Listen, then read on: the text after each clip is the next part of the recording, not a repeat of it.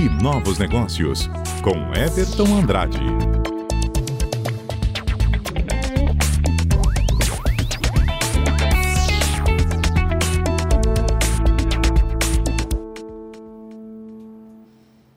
Muito bom dia, Everton. Oi, bom dia, Carla. Bom dia a você que está nos acompanhando. Pois é, então hoje a, a coluna vai falar sobre o Crypto Games, os jogos que pagam utilizando a tecnologia Blockchain. Isso mesmo. Hoje, quem não gosta de jogar, né? Imagina se a gente receber para jogar.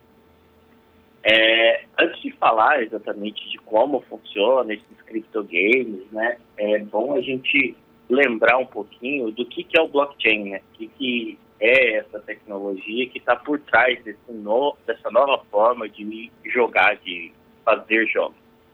Então, o blockchain, para quem não está familiarizado termo, é uma infraestrutura, então, é uma, uma, uma nova tecnologia que cria uma infraestrutura para o armazenamento de dados de uma forma distribuída, descentralizada e imutável. Ou seja, nenhuma pessoa vai ser dona daqueles dados, a rede nunca vai cair, porque isso vai estar em diversos computadores.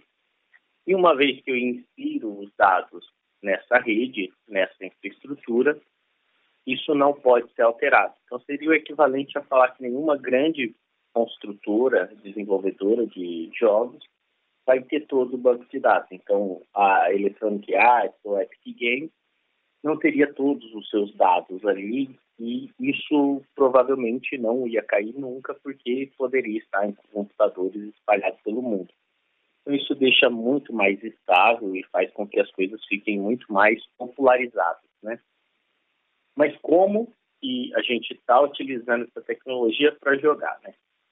Então, dando um exemplo aí de como os jogos funcionam, né? Nos jogos tradicionais, nos games tradicionais, você compra o game, você joga esse game e no meio do tempo ali, entre uma coisa ou outra, você pode encontrar ou comprar itens, armas, equipamentos, e eventualmente você vai jogando com esses itens. Só que quando você para de jogar, esses itens vão ficar ali ociosos, porque quando você retornar, aqueles itens vão estar disponíveis para você de novo, mas enquanto você não está jogando, aquilo ali fica parado. Os criptogames mudam um pouco essa ideia tudo começa basicamente igual. Você vai comprar um jogo, você vai jogar o jogo, você pode ir encontrando e comprando itens, armas, skins, equipamentos e tudo que você pode ir conquistando aí ao longo da sua vida dentro do jogo. Só que de forma diferente dos jogos clássicos, quando você desliga o seu jogo, você pode utilizar esses itens para negociar. Então você pode vender ali uma espada que você conquistou, você pode converter alguma arma em criptomoeda, ou seja, você pode utilizar coisas que você criou ou conquistou no mundo para negociar. E além disso, nos novos criptogames que estão saindo, a gente pode utilizar esses itens em outros jogos. Então, as conquistas que você está tendo no jogo está extrapolando o universo do jogo e indo para outros jogos ou até mesmo para o mundo real.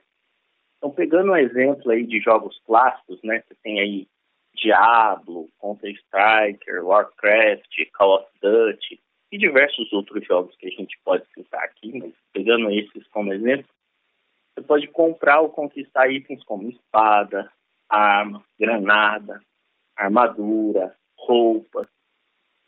E isso você pode utilizar ali no próprio jogo. Se esses jogos estivessem no contexto de criptogames, eu poderia utilizar esses itens nos outros. Então, eu poderia pegar uma arma que eu conquistei no Counter-Strike na Diablo ou em outro jogo, por exemplo. Isso porque cada item no ambiente dos criptogames, vai ter uma descrição detalhada ali, eu vou ter o nome, vou ter a foto, a quantidade daqueles itens que existe, detalhes técnicos daqueles, daqueles itens. Também vou ter é, informações como quem é dono, quem não é. São diversos, diversos detalhes e eu posso fazer com que aquilo seja utilizado em outro jogo, coisa que não acontece é, nos jogos clássicos. Então, isso dá uma versatilidade muito grande e isso traz consigo uma mudança de paradigma. Porque ao invés de cada game ter seu próprio banco de dados, a gente tem esse banco de dados distribuído entre todo mundo que joga e os diferentes jogos podem acessar essas bases de dados, verificar os itens que eu tenho e implementar aquela, aquele item, aquela funcionalidade dentro do jogo. Porque eu posso ter um item, como por exemplo, ah, uma espada, que não tem no meu jogo. Eu não preciso de uma espada para jogar. Mas aquilo pode virar um bottom, pode virar um chapéu, pode virar alguma coisa que seja interessante para o meu jogo. Então, apesar de ter um conceito novo, vários jogos vêm utilizando para atrair as pessoas e fazer com que os itens e as funcionalidades que eles tenham em outros jogos não sejam perdidos. Então, tem diversas ferramentas, diversos jogos que estão fazendo isso, mas o maior que a gente tem hoje é um chamado Engine, que é uma, um framework, uma engrenagem para criar jogos. E tem diversos jogos aí para quem está querendo experimentar esse tipo de abordagem. Mas além deles, tem o Acnoledger e o Xpopulous, que também estão utilizando.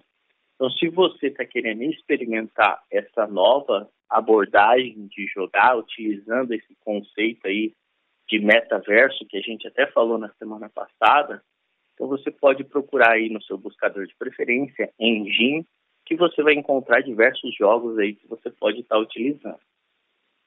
E uma outra forma de utilizar a tecnologia blockchain para jogar é usar isso para monetizar, porque a tecnologia blockchain vem sendo utilizada principalmente para criptomoedas, então tem alguns ecossistemas que estão fazendo isso. Então eles pagam seus jogadores de acordo com o seu desempenho. Então pegando ali o exemplo do Counter Strike que a gente falou, seria equivalente a receber é, bitcoins, receber criptomoedas se você vai bem, se você é, ganha, mata seus oponentes e você pagar criptomoedas se você vai mal. Então tem duas dois ecossistemas bem grandes já que criam, organizam torneios de diversos jogos, que é o, o Lightning Network, o Mind Block, que organizam torneios desde Counter-Strike, Call of Duty, FIFA, até jogos menos populares. Então, a gente tem aí duas abordagens bem distintas para a gente fazer é, essa monetização, esse pagamento utilizando o, a tecnologia blockchain. E o legal de tudo isso é pensar e ver que os jogos sempre vêm se apropriando dessas novas tecnologias para fornecer novas experiências, né? Então a gente tem os jogos sempre buscando mais processamento, colocar é, gráficos melhores, utilizando placas gráficas, efeitos sonoros. Mais recentemente, a incorporação da realidade aumentada e realidade virtual. E agora a gente vê os jogos incorporando a tecnologia blockchain para ter esse armazenamento de dados distribuídos, verificar a posse de itens, decidir como implementar esses itens dentro de cada jogo e também realizar o pagamento é, de acordo com o desempenho do jogador. Isso faz com que os jogos estejam, saiam na frente aí nessa ideia de criar o multiverso através da utilização de jogos também implementar uma nova forma de monetização sem os limites territoriais, porque os jogadores muitas das vezes não eram monetizados porque eles estavam jogando torneios em, na Europa e daí não poderiam receber no Brasil. Com o uso de criptomoedas, não existem essas barreiras, porque você pode receber em qualquer parte do mundo. Então, isso é muito legal e isso vem fazendo com que essa brincadeira de jogar vire coisa séria. Tem gente que está hum. recebendo um salário bem gordo por causa desse tipo de, de infraestrutura. Muito bacana, Everton. Esse universo dos games aí é super interessante, viu? Obrigada pela sua participação de hoje e até a próxima semana. Eu que agradeço. Até semana que vem.